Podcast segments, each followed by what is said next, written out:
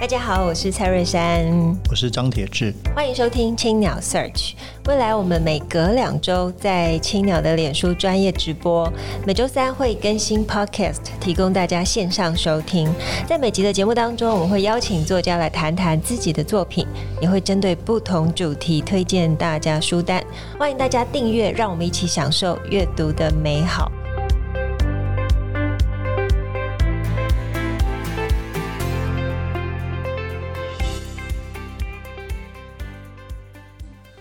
各位听众朋友，大家好，我是蔡瑞山，我是张铁志，欢迎收听青鸟 Search。今天是节目第一百一十三集，本集是青鸟 Search 跟二零二二台湾文学奖经典奖合作。那哦，现在已经到了十二月，我们每隔两周都在青鸟的脸书还有台湾文学奖 Online 二零二二脸书专业直播，陆续与读者分享今年的经典奖得奖作品。那我们今天呢是邀请到二零二二年荣获经典奖《激流与倒影》的。总编辑曾文娟来跟我们分享这本书的编辑历程。文娟，谢谢铁志，各位观众朋友，大家好。好，那我们想先请呃文娟跟我们分享一下，介绍一下这本书，因为这本书的作者是林怀民，那这是他的创作经历，在十四岁发表的第一篇小说，一直到二十一岁出版的《蝉》，那一直都是华人世界必读的畅销杰作。嗯、那从那个时候到现在，那呃，先介绍一下这本书好了。真的很恭喜老师得到台湾文学奖的文学经典奖哦。那这本书其实我期待很久很久了。其实老师的从他其实六十年前，他第一他的这个呃一篇文章在联副刊登以后，大概就被誉为是在当时是非常早早早会的，对，或是这个天才的作家啊。嗯，那所以可是后来他就从一个。呃，一个写作写小说的人变成一个跳舞的人，嗯，那其实这我们讲说这六十年来，呃，老师曾经形容他说小说是他的妻子，嗯，然后这个跳舞是他的情人。那你现在看下来，他后来在情人的身边的日子真的非常非常的长啊。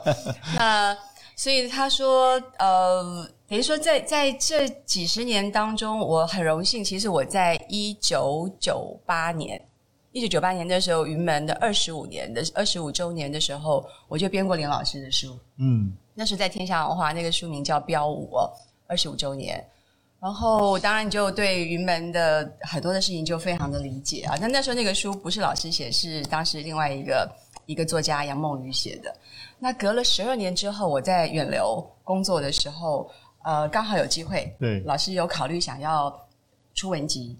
所以我就把他的文章集结成《高出眼量》啊，这个是二零一零年的时候，嗯、又隔了十二年，嗯、我们出版了这个《激流与倒影》。嗯，那这个大家对我来讲是一个缘分吧？嗯啊，就是因为透过这样的的连结，我觉得大家对林老师的光，或是我们自由想，包括铁志，我们大概看云门，大概是我们以前在在青年的时候是是，是追着云门跑的。我觉得他的影响台湾太深远了。那我是从二零一四年的时候，我看到林老师在联合报发表了一篇心经，写他的母亲，嗯、其实就收在我们这个《激流与倒影》的最后一篇，我就非常感非常感动，我就说，我就写简讯给老师说，老师老师，可不可以你来写一下你的家族故事？因为他真的好久好久没有写文字了，然后他就回我说，我现在不会写字那。当然在那个时候，他还带着云门在世界各地巡演，他确实没有时间，可这。这样的一段时间，我我没有放过他，应该这样讲，就是只要跟林老师相关的事情，比如说，呃，我们那时候在二零零八年出《转山》啊，嗯、后来当然我到了时报以后又重新出，包括希望林出《走和》出《转山》，只要跟云门，因为是流浪者计划而产生的书，只要跟云门有相关的，我都请老师，哎，老师来帮我们写篇推荐序啊，或是帮我们推荐《转山》，就一直跟他维持这个联系。就是说，我觉得。从云门的舞作，我觉得今天能够让全世界认识台湾的表演艺术或是念舞蹈，我觉得就是只有林怀民老师了。嗯，所以我当然知道他的文字非常非常好，所以我觉得在编《激流与导引》的时候，我觉得我很想要把它珍藏下来或留下它吧。我觉得这个，我觉得它是很重要的作品。对，所以我其实我之前当然也也看过《高速眼量》，就那当然我们也不是看林老师文章，真的是觉得。是一个非常非常棒的作家。是。那对于作为一个编辑来说，最困难的是怎么选这些文章？就是说他应该写过不同的文章。那你是在他这个漫长的创作生涯里，面是用什么样的原则来选收录在《激流与倒影》这本书里面？OK，那刚刚讲了这六十年来，当他跟他的这个情人在一起比较久的时候，真的就忽略妻子了嘛？我后来帮他算了一下。他这样整整六十年来，我当扣除禅小说来说，嗯、如果我们就散文来说，嗯，他在文章不到一百篇，哇，其实非常非常少，非常非常少。嗯、那我们当然这边又经过老师的筛选，就像呃，每个人都会问我说，哎，本来不是听说是两本嘛？嗯嗯，我在搜罗文章的时候，大概呃，我都搜到，其实最早我还收到什么？收到一九六七年，嗯，跟我一样年龄的那个时候的林怀民在幼师文艺去采访。白先勇、嗯、哇，对，所以这次又是又又是文艺上看到，我觉得太珍贵了，我就把它收进来。那时候其实我总共大概收到了四十几篇文章，Okay. 我把那文章分成两本书，一个叫做《编舞时代》，因为我觉得老师的舞就代表一个时代，这是我暂定的名字啦。另外一个叫《舞台之外》，就是除了他舞作以外，嗯、其实受他影响，包括你们现在现在看到玛莎克莱姆、邓肯、Pina Bausch、俞大纲这些人影响到他的，在舞台以外。他他所得到的这些事，或他跟人的交流，我把它分开来。那这那另外，其实还有一本，大家可以看到，其实是在大块出版的《跟鱼们去流浪》是啊。那那个是其实是他他呃曾经在美国巡演的时候，那时候在联合报的这个呃陈一之先生跟林老师邀稿。那林老师因为他们每他每天有时候会要做一些笔记，他就把那个文章给。给了给了这个林父，嗯、他们就每天登啊，就是那就后来就出来了，是跟跟着云门去流浪。所以扣除那个已经完整的书我没有收录以外，就这四十几篇我给老师看，嗯，老师那时候看了一下，他说好，他就收着。收着之后，我觉得大概有隔了一个月吧，他就我就在然后跟老师聊说，哎，老师那现在怎么样了哈？他就回给我一一一个简讯，就说他觉得一本就好。嗯啊，他觉得在这个时候应该没有人会买两本书，然后他就删删删删删，最后删删二十四篇。OK，二十四篇当中，他就说，嗯。这个是我们把它变成二十五篇哈，其实二十五篇其实也是从二十四篇当中，原来我们把两篇并在一起.都是在谈家族合唱，我就把它再拆出来，就变成二十五篇，是就是今天大家看到的《激流与倒影》。对啊，我觉得这本书呃，其实很多意义啊，不只是看一个很棒的文学家，那因为老师早期写很多这个对国外舞蹈家的介绍，嗯，我觉得对我们。几乎是个补课，是因为其实过去也没有真的深刻了解像这些玛莎可莱姆他们的他们的故事。是那显然少年这个少年小林，他是当时也我在一九七零八年，显然也花了很多时间向台湾的读者去介绍这些国外的舞者。是，是这部分非常特别。对，我想就像铁哥刚刚讲的，其实那个也是他自己给他自己的补习，因为他其实他太晚，他认为他自己太晚学舞蹈了。其实如果大家看过他的书，他是从小就看了一部电影《红菱艳》，对对对，他常提他喜欢。跳舞这件事情，那你看他二十几岁到美国，我们讲可以说逃到美国才开始能够跳舞，所以他觉得对他来讲都已经是一个呃太老的舞者哈。嗯、我们这样看他，所以他就说他那时候去看去追他们的舞蹈，或者去看他们的资料，我觉得那也是像铁哥刚刚讲，他在为他自己补课。那既然既然看了，而且大家都知道他很会写作，那。呃，也许也许在台湾的这边的这个，他就可以投到报纸啊，也可以写。那刚好，我觉得确实也为我们台为为我们在台湾的我们也补了很多的课。对，好，那我们来谈这本书哦。你说二十四篇嘛？那其实这本书的第啊二十五篇，第一篇开始呢，就是从文青小林开始，那一一路一直讲到哦，最后是编舞家老林。那文青小林里面哇，写了真的是像呃，以我辈可以说也是中生代了。在读这一本书的时候，我中生代。就我觉得 非常风风火火哎，他讲的完全是那个时候，你可以说是文文坛哦刚崛起，然后有非常多，你可以说像现在你可以听听到都是非常传奇的人物，所以里面有写到像是林海音先生、诗人的雅璇、马克先生，那他完全就是记录了当时的一个你可以说是辉煌年代。那哦，我们想请总编辑来谈谈这一篇。呃，好，我先这么说哈，就当老师最后我们选出二十五篇以后，呃，其实我们最后我们先定调的是第一篇就是会放文青小林，嗯啊，最后一篇就是放这个母亲啊心经啊，就母亲给我的最后的教诲，嗯、这两篇其实是就是先定下来了，就最先就定下来。对对对，那因为嗯，如果看这本书，对林老师后来我们出版以后，他他在。呃，我们办了记者会的时候，他就对外说，他说这是他的遗产。那我想，对一个最后，如果他说这是假如啊，我们说我都认为是假如，因为我很期望他能够继续再写作。如果真的是他的人生最后一本书，嗯、那他要给读者什么？会希望读者看到他什么？嗯、那你看似他是一个传记，我们讲哈，嗯、可是我觉得传记又又又小又又又少了一些。其实是他不只单单讲他自己，就像他在得台湾文学经典奖的时候，他说他希望呃。得他，他很高兴能得奖。那他得奖，他反而是希望更多人读到这本书啊，让书中可敬可爱的人物被认识、被记得，让他们精神继续在社会发散。我想这个是老师后来我能够邀请他，他最后而答应愿意写这个书的地方，是因为透过他的笔，我们看到，就刚刚珊珊讲的林海音先生也好，这个雅璇先生也好，等等等等的。那文天小林这篇其实是当时呃。二零二一联合报七十年是。邀请老师来来写这篇文章，所以他也说，他就花了一个一个多月的时间，慢慢的去去写作下来，然后去琢磨文字。那我觉得应该，我我应该是说要感谢这个疫情，还是我我若以我现在来能够这本书，我必须我必须说感谢，对，因为他二零一九年退下来之后，十二对退下来以后，他确实你不用再出国了。再加上疫情，本来他已经安排，他本来二零一九年他退休以后，本来是要去欧洲去旅行的，就一个疫情让他提前回来了。我就刚好抓住这个时间，就就去找他啊，然后呃，希望他能够能够写作。那这中间其实他真的来来回回拒绝我非常多次，可是我真的没有放弃过他哦。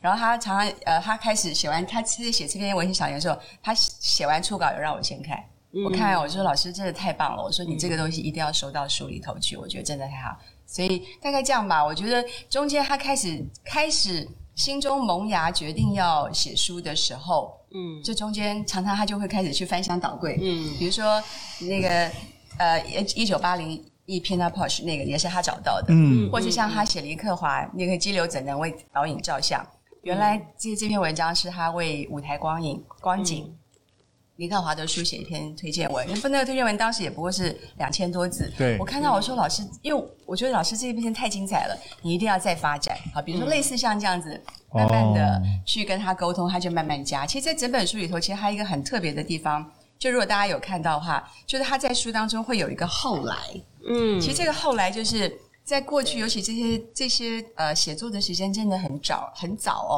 比如说我们看到那篇他写《永远的玛莎格莱姆》，那是一九七四年写的，那时候就是玛莎格莱姆因为要来台要来台湾访问，他所写下来的。那后来是老师从二零二一年去对照回到一九七四年的时候。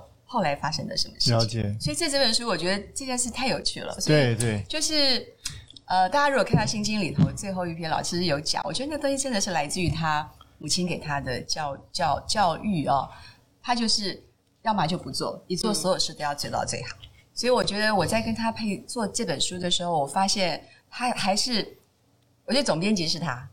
他在编这本书的时候的那个流动性啊，长篇文章后面要加一些小的文章等等的那个节奏感，其实都是老师。我想，我以为是你这位总编辑逼他的。我逼他没有错，我应该说第一篇定调以后，跟最后一篇定调，这中间文章挑来之后，老师有说文娟，呃，次序我来安排，这倒是真的。所以在里头，我们分成集一、集一到集六。其实每一个部分，其实大家如果看到是是它是有一个分类的，可是我确实没有给它名字，因为呃，一来我觉得它是一个文章的结集，有些东西你很难用几个字去定义它是什么。嗯、比如说我集一，我用成长这两个字，我觉得没有什么意义。可是因为它的篇名其实都都都已经能够完整的表达它在这这个 part 它要表达的是什么。比如吉尔，呃，我我们谈到这个尼金斯基《春之祭里》，或邓肯，或或是玛莎·葛莱姆，或是 Pina Porsche，你就知道他是在谈舞蹈家，他所知道的舞蹈家，或这些舞蹈家给他的滋养。那第三，其实大家可以看到，这个大概就是说，他也许在透过不同的学习啊，比如说他去日本，呃，雅乐见习记，或是他看到照一张照片，他想到梅兰芳，或是他。唱唱给神的歌是他去周族啊，听到邹族的音乐，或是他去瓦拉纳西，因为他去印度。我想大家都知道这个部分是给他的滋养，等等等等。我觉得每一步其实是有一个脉络的，只是我我们不要把它定义。对嗯。那呃，这本书我们发现，就是其实像那个林怀民老师在得奖感言也有特别提到说，呃，总编辑文娟把这本书当做自己的孩子，逼我交稿，包容我出尔反尔，时时变心。那我们也看到这本书不不管是哦、呃，你说是稿件的交稿，还有里面的照片，嗯，哦、呃，我觉得这应该是最难的部分之一吧。就是哦、呃，我可能从四十几篇哦、呃，最后选到这二十四篇或二十五篇。那、呃、问题是因为年代的关系，所以。这个照片的收集，想必是非常非常困难。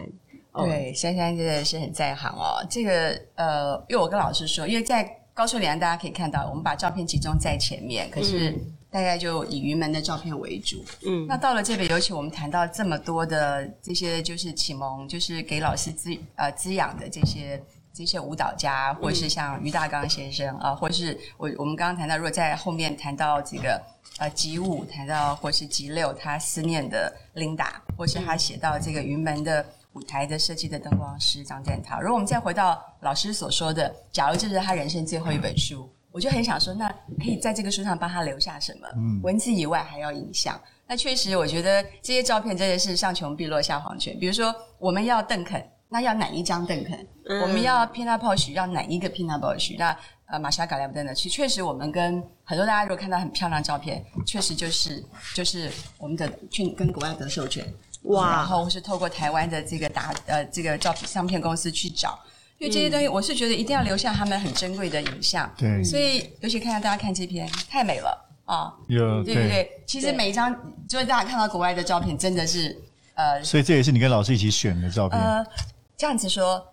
老师会有他，他他只有他对舞蹈家最最清楚，嗯，所以他比如我们会先去搜寻，比如说 Pina Bausch，比如说 Martha Graham，我们去找到，然后让老师看，老师会告诉我说，哎，他要怎么样的他们，比如说我们选了 Pina，我都会选可能很漂亮，也超美的，对，更可。然后、嗯、呃，他我就说我就选 Pina，我说老师这张很漂亮，他说 Pina 一定要沧桑。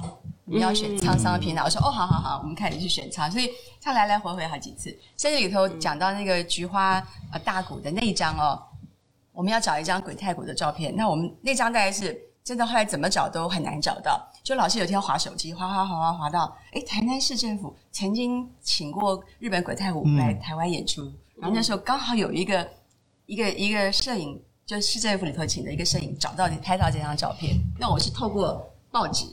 然后我说好，老师这个交给我。我说我在台南有朋友，我请那个朋友再辗转到市政府去。可是因为他们已经失联的那个摄影师，那后来真的辗转找到摄影师，所以很多都是这样子来的。呃，很多是很多照片，我觉得在找的这个过程，呃，我觉得很开心，因为你就觉得全世界大概只有老师可以知道照片在哪里。还有一张很珍贵的，其实是那个于大刚先生的这张照片。嗯，这张照片原来。原来在别的书上或杂志上看到，可是一直找不到照片的本身。那呃，那个那个那个林老师找到于大刚的女儿，嗯啊，先因为我们可以先透过他授权得得到，我们再去取得照片。类似这整个过程，每一张真的都得来不易。对，真的。哎，那为什么这个书名？应该很多人也问，《激流与倒影》是出自雅璇的诗句，是在文章里面写林荷华。那为什么用最后作为书名？呃，我想老师在他的序文当中有提到，大概就是他觉得这这这几十年来，呃，太匆匆了。就是他讲说，他在这个他的序文里头第三页有讲，他说上下飞机幕起幕落，江湖匆忙，赶场细缝写就的文字，像雅璇深渊的诗句，激流怎能为倒影照相？都没有写好，没写下的事就更如过眼云烟，忘了啊、哦。这个大概我觉得。就像他自己认为没有留下什么，应该讲讲激流是他嘛？嗯、他觉得导演是很很很快的，就是你对我觉得那个流动是快的。可对我们来说，呃，透过这个书，其实留下了林怀民跟林怀民看到的世界，看到的人。对，我觉得这个是老师的心境上是这样想的。嗯，对，这个这个书名真的也是太美了。对，我觉得是非常非常棒。是。那我们最后来谈最后一篇，就是刚刚呃娟姐有提到的哦，第一篇跟最后一篇《母亲的教诲》对心经，他文章跟母亲的手写字相得益彰。然后当然就是用最后林怀民跟云门舞者在德国艺术节谢幕的照片的选载，让这篇文章哦让人觉得好像。余韵余韵流长，那是、嗯、呃，娟姐这边有预留伏笔，会还会有下一本吗？还是就是一个、呃、可以先预告一下，因为。哦、呃，云门呃，明年五十周年，对的。然后他们老师请老师重出江湖，对，他重新在指导现在所谓新传第八代舞者，在要演出新传，其实已经开始卖票了。嗯、其实它推出来，其实卖的非常好，所以我又逼了老师写了一篇关于新传的长文。啊哦、哇，逼的老师，对，逼的老师，我想那那个是。呃，时报文化即将出的，就古碧玲写的新传的这本书，这、嗯、里面有老师的一篇长文啊，所以我应该这样讲吧，我我可能会很努力的，不时不时的，我会希望能够再逼出老师写出他自己那天那时候在记者会讲的，他也许未来他九十岁的时候再来写一本自传吧，哈，那这个是在我们的希望，他，他现在退休应该多写，很多人都会都会这样想，我想那是最大的期望。那我们再回过头来讲老师的这个心写的这篇心经哦，那我们最后会用一个谢幕的。这个照片，那当然一个是呃，确实老师也就真正真正的，就他从从他算是从这个云门退休了嘛。嗯、二个是当时在文章里头描描写到，他的母亲本来啊、呃，他父亲过世之后，他们会呃，因为母亲开始不用照顾父亲之后，时间比较多，所以林老师只要云门在各地国外巡演，会带着母亲一起去。嗯，可是后来母亲身体日渐不好了。所以就只能留在台湾养病啊。那老师在其他地方呃，这个表演完了以后，他会在谢幕的时候让他的母亲听到大家拍手的声音啊。那他说母亲在电话那头听到的时候，就会很很微弱的跟很用很虚弱的声音跟他说早点回来。嗯，所以我觉得这个对我来说，把那张照片放在最后，其实有一个意义，嗯，就是呼应他他跟母亲情感的连接。二个是。嗯我觉得，呃，也算现在这边，就是好像他的他的这个舞蹈，他的这个云门的生涯，其实到这边是画了一个小小，我们讲逗，我希望是逗点啊，嗯、就是大概先停留在这边，那往后还有这个林老师，就是云门后的人生才要开始，真的是这样吧？嗯，作为读者，这是殷切期盼的 云门后的人生。好，那我们请娟姐来跟我们分享最近在读的一本书，推荐给大家。好。我最近其实这本书我还没有读完哦，啊，旧日我们我们没有请作者上节目，对，你们应该要请，应该要请那个詹先生来，希望这个荣幸，詹先生，詹先生，你一定要来哈，真的真的。有这本书，詹先生会看青鸟脸书，是，我觉得就是呃，詹先生，我想从那个呃，人生一瞬绿光往事到这个旅行与读书，其实，在你看他这本书隔上隔。隔这个旅行与读书七年，那林林怀民老师隔了十二年，所以这些人其实都是台湾很珍贵的资料，很珍贵的财产啊。所以他的每一篇每一篇，我其实我都要细细看，因为看完以后，当然情感的连接，还有一个它里面会谈到食物，嗯，甚至怎么样做这个食物，或这个食物它是到什么地方去品尝这个食物。有时候是在我们呃第一个，我就说我我不能肚子饿的时候看，嗯，啊，那二个就是说你在看完的时候，你就觉得我心向往之，我也好想要去，嗯，啊，我想这个。这个是我自己非常呃喜欢的一本书啊，因为内容谈到他讲到他的他们家的这个三三个女人的回忆，我想呃，那甚至我觉得呃，大概是我觉得在这本书当中，我觉得是詹先生情感最大爆发的一本书吧，是，对，请大家。可以来读这本书。詹宏志旧日厨房。我想很多人看了这本书都有很多启发。像我们待会上节目的詹伟雄，才跟着旧日厨房去吃了大螃蟹呢。哦，好想跟哦，非常下次要带我们一起去。真的，干干脆组个团叫做詹宏志旧日厨房团。真的，然后詹宏志。我们还是可以邀请他一起去，或在某一站跟我们相见的。对，好，非常感谢呃总编辑文娟今天来跟我们分享，也希望大家阅读《激流与倒影》来看见云门舞集创办人林怀民老师的一生。那今天节目就进行到这边，非常感谢大家收听，本集也感谢正成集团赞助器材。如果大家喜欢节目，可以在 Salmon、Spotify 跟 Apple Podcast 上面订阅节目，留言回馈给我们五颗星。